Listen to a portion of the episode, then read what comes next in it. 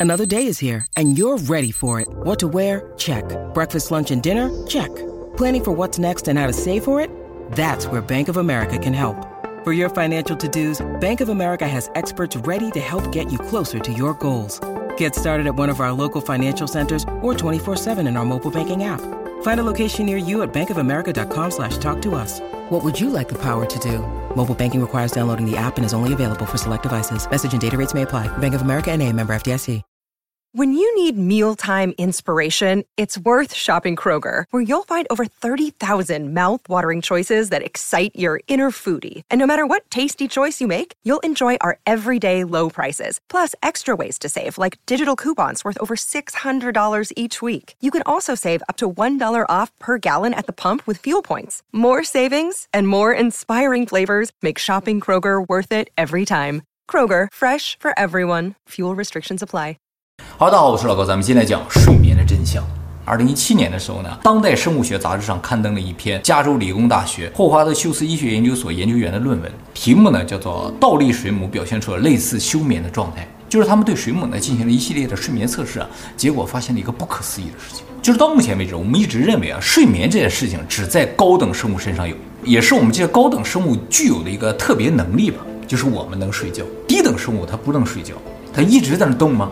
哎，就比如说呢，目前确定了，在人呐、哺乳动物、鸟类、爬行动物，甚至鱼身上呢，都有睡眠现象啊。其实鱼的睡眠现象是到近几年才确定的，以前对于鱼有没有睡眠啊是有争论的。就晚上鱼它晚上也不闭眼吗？在这停着不动，你觉得它是睡着了是没睡着？不知道。后来经过了反复测试啊，在二零一九年《自然》杂志上有一篇论文确定了，它和我们有类似的睡眠，具有深睡眠还有浅睡眠啊。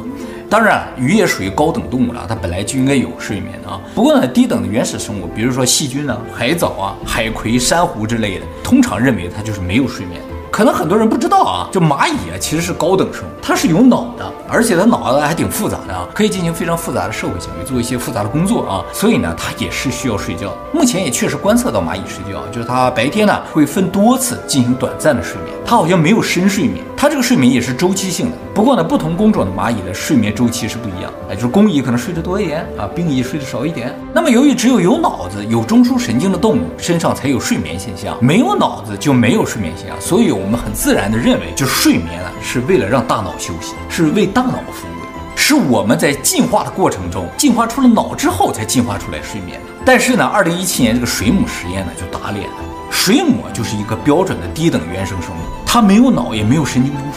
它有神经，但是没有中枢。它的神经像一个网络一样分布在全身上下，大家都是独立的，没有谁是老大，谁是核心。既然没有神经中枢的话，按理来说它就是不需要睡觉的。结果呢，研究人员发现水母也在睡觉。他们怎么发现它在睡觉呢？就是他们在一个水箱中养了二十几个倒立水母啊，就是一种独特的水母。水母啊，平时的时候是按照一个固定的频率在脉动的。它动啊，不仅是为了游，还为了什么？就是它没有心脏，所以它通过这个动啊，传输体液到身体各个地方输送营养。但是研究人员对水母进行了一个长期的观测，发现啊，水母在夜间的时候，这个脉动的频率会下降，甚至停止。到晚上呢，它就不怎么动了。为了确定它这个频率下降是什么原因造成的，他们就趁它不怎么动的时候啊，在水箱里放了一点食物，结果这水母马上就恢复了正常的运动，就说明啊，它是从某一种状态醒过来。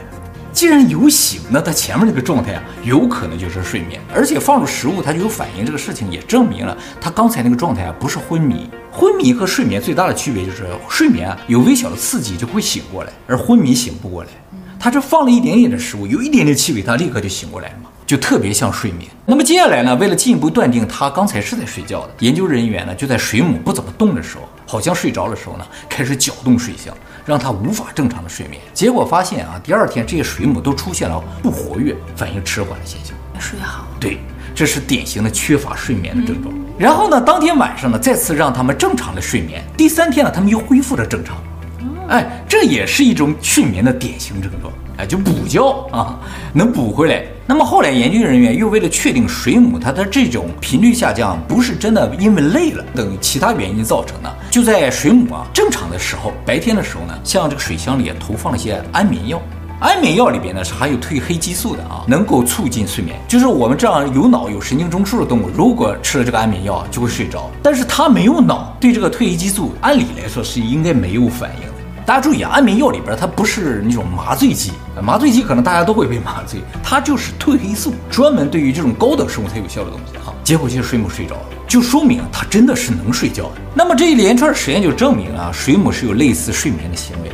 现在还没有完全确定它一定是睡觉，但是它各个方面都表现出睡眠一样的特征。这是人类第一次在低等生物、原始生物、没有脑子、没有神经中枢的动物身上发现类似睡眠的行为。但是呢，这篇论文发出之后呢，起初没有太大的反响，毕竟这是个例嘛，只是一种特定的水母。后来呢，在二零二零年的时候，日本九州大学发现另一种更为原始、更加简单的生物，叫水螅，也有睡眠，进一步证明了原始生物呢是有睡眠。水螅是一种大小只有一厘米左右的水生生物啊，它和水母呢是同一个门的动物，叫刺胞动物，在触角上啊是有刺的，它抓到猎物之后呢，就用这个刺向猎物身体内注射神经毒素，麻醉了之后呢就放到嘴里吃掉。它有消化器官，它把它消化掉之后呢，再把排泄物从嘴里排出去，啊，是这样一种生物，啊，非常原始啊。那么水螅呢有一个非常特别的地方，就是它和我们以前不死之身那个影片中介绍的扁平虫是一样，身体切成多少份儿都能够活下来。每一份也都能再长成一个水螅，那它也是永生的。没错，它是永生的。它除非被别人吃掉，或者呢环境发生污染的时候，它会死掉。正常情况下呢是不会死掉的。就算是水发生了污染啊，它会马上呢在要死的时候，它本来是雌雄同体的，它自己一个个体呢就是繁殖下一代。但是水如果发生污染，它觉得自己活不下去的时候，它马上就分出性别来，就有一部分水螅呢变成雌性了，有一部分呢变成雄性了。为什么呢？他们为了产卵，卵呢，在环境恶劣情况也是可以活下来的。哎呀，那它平时产卵吗？它平时不产卵，它自己靠分身的嘛。哦，直接就分出另一个个体了。它只有要死的时候，要死的时候呢，环境不好，要死的时候，它感觉到还没死的时候，马上产下卵，一产下卵，它自己就死了。死了之后呢，对这个卵呢，就可以在任何恶劣情况下都可以活下来，甚至没有水它都能活下来。后来环境好了，一旦有了水，它就可以继续复制出来一个自己。啊，是像三体，对，非常高级的生物啊。那么虽然他们看上去这么高级，但其实是一种低等生物，它没有脑。也没有神经中枢，非常的原始，几亿年前就有了啊。不过九州大学的研究发现，这个水螅其实也是在晚上睡觉的。这个发现在一发表的时候，就马上轰动了生物界，因为它颠覆了我们对睡觉的认知。我刚才说了啊，我们认为睡觉是为了让大脑休息、安定记忆、稳定情绪、整理信息、去除有害蛋白质的，但他们没有脑，为什么需要睡觉呢？啊？为什么呢？于是，在这个地方就产生了非常可怕的假说，就是说啊，其实睡眠状态啊，才是生物原本的状态。什么意思？就是我们现在醒着，其实是非正常状态，而睡觉呢，才是我们作为一个生物体本来应该有的状态。就是我们本来应该和所有植物是一样的，不动的，而醒过来的是一个非常不正常的状态。我们已经违背自然了。啊，对。这个假说啊，听上去非常的不可思议，但是它可以很好的解释一个睡眠的谜团，就是为什么睡眠没有在这种生存竞争中被淘汰掉，对吧？我们一直说睡眠啊是个非常不合理的事情，你每天会有八个小时完全无意识、无防备，处于一个非常危险的状态。当然，人可以睡在一个比较安全的地方，野生动物呢，他们为什么要睡觉呢？他们明明没有办法保护自己，却偏偏每天都要睡觉，这不就很奇怪吗？这个事情啊，用正常的什么高级功能是无法解释的。说啊，我进化了，所以我进化出一个睡眠的功能，这无法解释的。但是用这个假说可以解释，因为原本大家都是在睡觉的，而醒过来呢是不正常的。如果大家都无防备、无意识的话，那也就没有危险了。那植物没错，按照这个假设的话，那不就像克隆人在培养罐里的？对对，那个状态其实是最正常、最原始的一个生物体该有的状态。醒过来呢是不正常的啊。我们认为睡眠应该被淘汰，是基于我们认为它是没用的这个基础之上。我们认为我们人生三分之一都浪费在睡眠上，而事实上，睡眠有可能才是我们本来的样子，是我们生命最根源、最基础的这么一个部分，是不能够被淘汰。你这个部分要淘汰了，你就没有在活着，你就不是一生物啊。但是现在自然条件太恶劣了，我们才醒过来了。哎，差不多，差不多啊。然后繁衍下一代。没错，对对对，你说的越来越惊艳啊。那么这就产生了一个问题，就是我们为什么要醒过来？不醒过来都在干嘛？就是像植物一样。按照这个假说，有可能生物进化的过程是这样：就是原先地球上所有生物都是不能动，都是像植物一样。确实，这个地球最一开始也只有植物，没有动物，动物是后来突然出现的啊。但是由于地球的环境呢越来越不稳定，比如说火山活动增加啊，不停的喷发，天气呢变得不稳定，风雨连电越来越多啊。这种恐怖的天气啊，对于植物来说最大的威胁什么？就是山火。对吧？打雷也会造成山火，火山喷发也会造成山火。那么，如果所有的生物都是树，都是草，它不能动的话，就会被活活烧死嘛。于是，在这种恶劣的自然环境下，一部分植物为了不被烧死，就进化出了能动的能力。那现在的植物还会动吗？现在不会啊，现在没有那么危险了吗？可能啊，他们醒了过来。就是为了躲避这种自然灾害，树精啊，呃，差不多吧。然后呢，他们就会逃到一个比较安全的地方，再在那扎根，继续睡下去，恢复到原先的状态。所以，终究我们这个动物最终都是要睡过去的。我们即使醒了一段时间，也是要睡过去的。那他们为什么不变成种子啊、花粉啊这样飘过去呢？一定要。变成人 自己跑过去了，跑过去更安全、更准确一些嘛。所以很有可能所有的动物也都是植物，只是一种能动的植物叫动物。其实这个推论恰好和我们之前讲的中枢神经的影片讲的内容对上了。我们在中枢神经的影片中说，我们身体最根本、最根基的一个部分的神经呢是植物性的。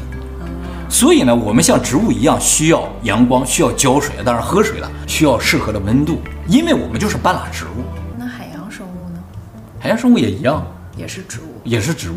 当然，它们可能有其他的自然灾害。历史上曾经发生过五次生物大灭绝嘛，很多都是海里的动植物立刻死掉了。它们也有肯定有它们的危险存在。究竟是什么，我们不知道。那有后来从海里跑跑到陆地上来的吗？应该也有吧。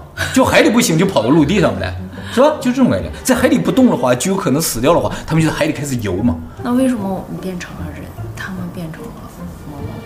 那就是生存进化的多项性了。大家朝各个方向发展的话，才更有利于生物这个整体的物种发展下去，不至于整体灭绝。那么我还知道一个事情啊，其实可以支持这个假说。就是，居然还有能支持这个假说的？有有有，就是大家可能不知道啊，这个地球上有一种非常可怕的植物叫巨杉啊。生活在美国的观众应该是知道的啊，这是在美洲非常常见的，也不是说常见吧，在美洲非常独特的一种植物啊。它呢是地球上最大的一种植物，在生物里边也是最大的，它可以长到一百多米高。平均的高度也四五十米，还属于最大的树。这个巨杉之所以被称作这个地球上最可怕、最恐怖的植物，不是因为它大，是因为它有一个非常恐怖的生存策略。由于它这个生存策略啊，美国必须定期将它砍伐，而且需要把它控制在一个有限的范围之内，不然的话，陆地上所有的物种都会被它干掉，包括我们。这我就要讲一下它的生存策略了哈。我不说了，它可以长到一百多米，它为什么要长这么高？它的树冠没有很大，通常树长高是为了获得更多的阳光，它不是，它矮一点也能获得阳光，它树冠小嘛，它就像一个塔一样啊，特别高，长了一百多米。你觉得它是要干嘛？这是它的生存策略，它就要不停的长高，越高越好。它吃鸟？它不吃鸟，它动不了。它为了引雷，然后呢？它把雷引到地面，把剩下的植物全烧死。它有非常厚的树皮，而且不易燃，它烧不死。但是把雷引下来之后，其他植物就全烧死了。周围的引发山火，他把我发现的，他周围没有其他的植物。他这么坏？对，为什么？通常植物之间要竞争这种养分资源的话，是靠树根的深度的。比如说草的话，靠繁殖速度。但是它不管怎么繁殖，它的根不会超过个十几二十厘米嘛，它也吸收不到很深层的这个养分。而树为了和草竞争的话，它就把根扎得更深一点。但是根啊深是有极限的，一两米就到极限。这种巨杉为了和所有的树木花草争夺养分，它就引雷把其他人全烧死。这样的话，它的根呢就不需要扎得很深，就可以吸收到所有人。所以它的存在会造成其他陆地上所有物种的灭绝。我们人都有可能因为它引来的雷被劈死啊，或者被烧死。所以现在美国把它限定在一个叫做巨山国家公园的地方，就在那个地方长，不能让它出来。那它还引雷吗？引呢，但是地上没有其他的草了，就不会着了。而且它的种子像松子儿一样的哈，是必须经过火烧之后才能裂开，里边的籽儿才能出来。哦，哎，所以它整体来说就是为了这个策略而设计。这怎么就证明人是从植物变来的？所以通过巨山你就明白了，事实上是有大量的花草树木是要逃跑的。你如果只是火山爆发的话，也就火山周围的树木需要逃跑吗？要进化的话，一个物种要进化出一种能力，必须是大范围的需要。看看到这种生存策略，你就会明白啊，原来有这种竞争会造成他们需要逃离。那怎么没有进化出来避火的体质啊？来不及嘛。到变成人比较。到现在，所有的生物也都不能避火。它不是能吗？啊，就它能避火了，像我们这都不能，所以它是最厉害的嘛。嗯，真的，你要在巨山周围啊，除了能动，别无他法能活下来。关于植物，以后我们会专门做影片给大家讲解的啊。好，既然睡眠是我们本来的状态，那么睡眠的时候，实质上我们是在干什么呢？现在说啊，其实有可能我们只有在睡眠的时候才有进行正常的新陈代谢。大家知道啊，生命的本质其实就是新陈代谢。而我们醒着的时候，由于我们要做很多的事情啊，能量无法集中在生存这件事情上。我们要干这个，又要干那个，要跑又要跳的。所以，只有当我们睡着之后呢，所有能量才能够全部集中在维持身体的这种生存上。就老一辈不常说嘛，就生病了、受伤了要多休息、多睡觉。就是因为睡觉的时候，我们身体才真正的为了这个身体而活着，真的特别有用。睡觉是不是啊？而且呢，目前已知啊，生长激素只有在深睡眠的时候才会大量分泌，所以青少年是要多睡觉的，成年人也要多睡觉。成年人不是说多睡觉能长身体，而是成年人睡觉少的话，就会产生各种各样的疾病，比如说内脏脂肪会增多呀，体重会增加呀，这都跟睡眠有关。那为什么学校要求六点半就到校啊？根本就睡不够呀！他们在乎的是你的分数，跟生存没有关系的一个事情。好，那么既然我们知道了睡眠有可能是我们本来的状态，是不是睡得越多就越好呢？一直睡着就很好呢？不是说不好吗？对，目前已知啊，人每天睡觉睡多短呢，是自己可以控制的。就是你想不睡也可以不睡，但是想睡多长这个事情啊，是你控制不了的。人到一定时间，就是到了你的一个生物钟时间，他自己就醒了，你就再也睡不着了。所以不是说啊，我觉得睡眠对我好，我想睡二十个小时，我就能睡二十个小时，是不能的。如果你有一天开始突然间啊睡不醒，怎么睡都睡不醒，想睡多长就能睡多长，通常说明你的身体出了问题，你得了病。现在已知有几种疾病呢会造成嗜睡，有一种疾病啊叫克莱恩莱文症候群，也叫睡美人症候群。得了这个病的人呢，每天需要睡二十个小时以上，他在这二十小时之内啊，你是可以把他叫醒的，他醒了之后很快自己又会睡过去。而且这种状态会连续持续好多天，甚至数周才会慢慢恢复正常。那他醒着的时候是一切正常的？醒着的时候也不太正常。现在发现这些人即使是醒着的时候呢，也会出现暴饮暴食、幻觉、行为幼稚等症状。呃，而且不就是你吗？而且还发现啊，通常得了这个病的人，他自己是不知道自己一直在睡觉的。嗯，他以为他自己睡得挺正常。只是一天怎么过得这么快之类的啊？他们对于发病期间的记忆会比较模糊。这个目前认为呢，和这个疾病呢是没有直接关系的，而是人如果长时间睡眠的话，就是会造成你失去部分的记忆，或者对现实产生错误的认知。你会觉得自己穿越了之类的。睡太久，睡太久的话，这种记忆丧失啊，在长期昏迷的人身上也是会发生的。哎，所以长时间睡眠对我们认知这个世界其实是不利的啊。可是对这个世界认知过多也不利于生存呀。那倒也是了。我们在认知界面理论也讲了这个事情了。那么，如果我们不睡觉，一直躺在床上休息，一天躺个二十个小时，对身体是否有影响呢？其实也是有影响的。这个呢，在二零一三年的时候，NASA 做过实验了。他们做了一个叫七十天卧床实验。他做这个实验就是让一个人啊在床上躺了七十天，观察他身体、心理上的变化。他们做这个实验的目的是为了研究人在太空中一直处于就是失重状态下对身体健康以及心理的影响。真的让他躺了七十天，完全模拟在太空的那段时间哈！不是有保胎的妈妈躺了几个月在那保胎吗？是啊，很容易怀胎的那种。就是这样一个听上去就挺残酷的事情啊。那这个实验呢，在二零一九年是又做了两次，分别是六十天的。结果发现啊，被实验人员出现了体重下降。肌肉萎缩、心血管功能下降、平衡感下降、骨密度下降、骨骼变形、免疫力下降、心理压力等问题。所以一直躺着是一件非常危险的事情，你有可能就站不起来了。会变回到植物吗？有可能。啊，现在发现了，你一直躺着，后背一直贴着床嘛，受到压迫，血液不流通的话，皮肤就会死掉，然后你就和床连在一起了，就粘上了。真粘上。真粘上就像一种植物的状态一样，当然了，不是完全的植物了，你无法适应这种状态，最终可能因为感染就死掉，所以一直躺着是不行的。都不翻身的吗？他们做实验不让翻身啊？可以翻身，这是可以翻身的啊。我只是说你一直躺着，其实对于血液循环是不好的。还有就是你如果长时间躺着或者长时间睡觉的话，接受阳光就比较少嘛，人在长时间不照射阳光的情况下，会产生荷尔蒙的紊乱，造成不安和抑郁。哎，这就是为什么北欧人还有寒冷地方人自杀率高的原因。哎，他们接触阳光比较少，一直睡觉或者一直躺着，就是同样的效果啊。反过来说，如果你有心理不安或者是抑郁的话，应该考虑多晒晒太阳。人在晒太阳的时候呢，消化系统会分泌血清素，血清素就是一种让人能感到幸福、温暖、祥和的一种激素。还有就是日照能让我身体分泌这维生素 D，强化我们的骨骼。所以一直睡觉、一直躺着，骨头会变软，醒来之后呢，站不起来的可能性是有的。那么除了刚才说的睡美人症之外，还有一种严重的疾病呢，会引发嗜睡，就是嗜睡性脑炎，也叫流行性脑炎。哎，为什么叫流行性脑炎？就是在一九一六年的时候，它曾经发生过大流行。在全世界有感染了一百万人，五十万人死亡，啊，最初呢是在奥地利发现，原因呢至今不明，推测呢是由疾病引发了一种自身免疫力疾病，症状呢就是伴有头痛和发烧的嗜睡啊，这种嗜睡的结果呢就是睡过去就再也醒不过来，即使醒过来也会得那种帕金森症。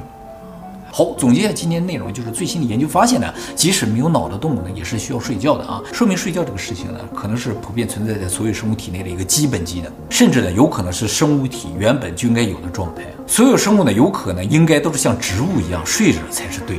但是后来的地球发生了剧烈的环境变化，尤其是像巨山这种植物出现了之后啊，其他所有睡眠中的生物呢，遇到了巨大生存危机，不跑就要被灭绝了，于是从睡眠中醒来，变成了动物。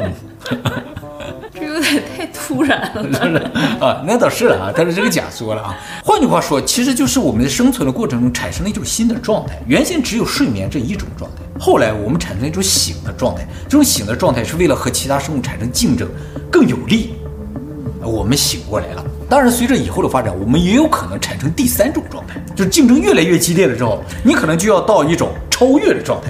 在这种状态是吧？你不仅能动，还能飞，或者是。能够预测未来啊，或者怎样，能够进行高速的计算等等，这就是另一种状态。可是这都没发生质的变化，就从植物变成人的这种，没有这么大冲击，是不是？只是我想象不到第三种状态应该是什么。第三种状态可能也非常的冲击，比如说我们变成灵体了，也不够冲击，也不够冲击啊！究竟是怎样不知道了。既然能产生第二状态，就应该能产生第三个状态，都是为了生存做准备。嗯。